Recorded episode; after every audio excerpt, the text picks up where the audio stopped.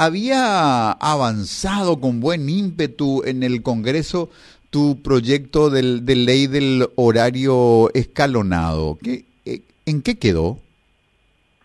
Eh, mira, la idea original era eh, ordenar verdad el horario de una manera diferente a como venía siendo especialmente para el sector público verdad eh, porque en cierta manera es el ancla no que, luego también eh, ordena el resto de las de la de las actividades que se desarrollan en las ciudades hay que recordar que el proyecto era solamente para la economía urbana eh, pero finalmente lo que se aprobó fue, eh, hubo también ciertas resistencias, ¿verdad? especialmente el funcionariado público, bueno, que hizo lobby, ¿verdad? Oponiéndose. Entonces la, la solución salomónica que encontraron fue eh, aprobarlo, pero dejarlo después a criterio de cada dependencia, eh, digamos, estatal, la de su aplicación, ¿no? entonces, lo que hoy tenemos es una, una ley que permite, digamos, que cada eh, dependencia, cada empresa pública, cada ministerio eh, adecue ¿no? el horario eh, que más le conviene. Yo un poco lo que la idea era de que eh, no es necesario que todos entremos al mismo tiempo al trabajo.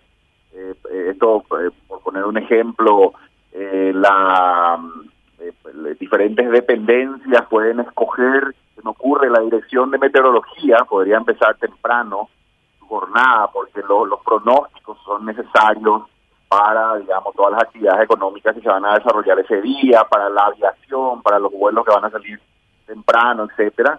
Sin embargo, eh, por ejemplo, me decían que el jurado de enjuiciamiento de magistrados eh, más bien funciona de tarde. La, mayoría de las reuniones se hacen a la tarde y se extienden incluso hasta la noche. Entonces sería perfectamente posible que una dependencia como esa funcione, por ejemplo, a partir del mediodía la presidencia de la República, eh, acá nomás, eh, me permití el comentario ya adicional sobre ahora te arrastramos una cultura de que eh, el, empezar temprano, de madrugada, es como sinónimo de ser guapo, ser eficiente, y que si uno empieza más tarde la jornada, eh, entonces es lo contrario, ¿verdad? Una aragán.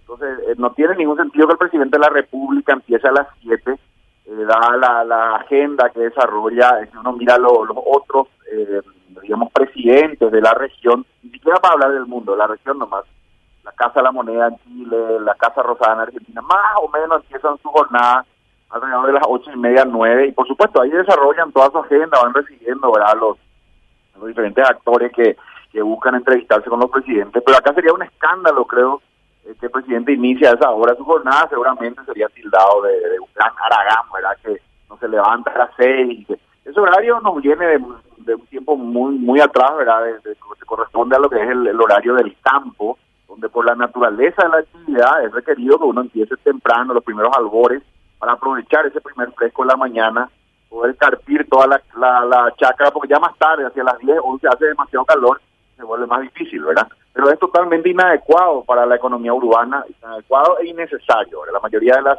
ciudades del mundo, de la actividad, digamos, de oficina, la actividad económica, la actividad urbana se desarrolla en, un horario que es estándar, ¿verdad? de 9 a 5, lo que en inglés se dice 9 to 5, es el horario estándar en las grandes ciudades bien organizadas. Entonces, un poco lo que proponía el, proyecto es salir ya de ese esquema que, arrastramos de hace demasiado tiempo, cambiar un poco el eje ¿verdad? De, inicio de actividades, llevarlo más hacia las 8.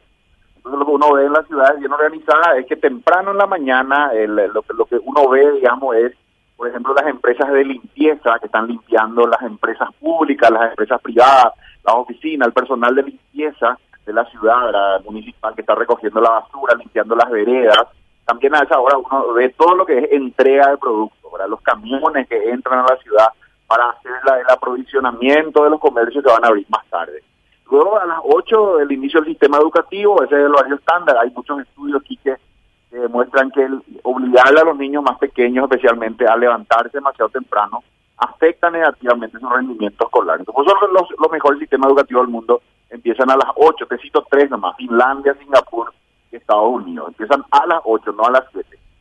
Bueno, un poco más tarde las oficinas, ¿verdad? 8 y media sector público, 9 de la mañana oficinas privadas, más o menos así se organiza, eh, se organizan, perdón, las ciudades eh, del mundo, ¿verdad? E incluso ya de la región. Nosotros somos como el único país ya que mantiene ese horario de empezar todas las 7. Entonces, volviendo un poco al, al, inicio, la ley aprobada permite que cada institución, eh, digamos, escoja, organice sus horarios, incluso dentro de una misma institución, no hace falta que todos los empleados entren al mismo tiempo. Podría, por ejemplo, no sé, eh, el personal de informática tener un horario diferente, ese tipo de cosas. Hay que ser un poco más creativos, yo creo, eh, con la utilización de esa facilidad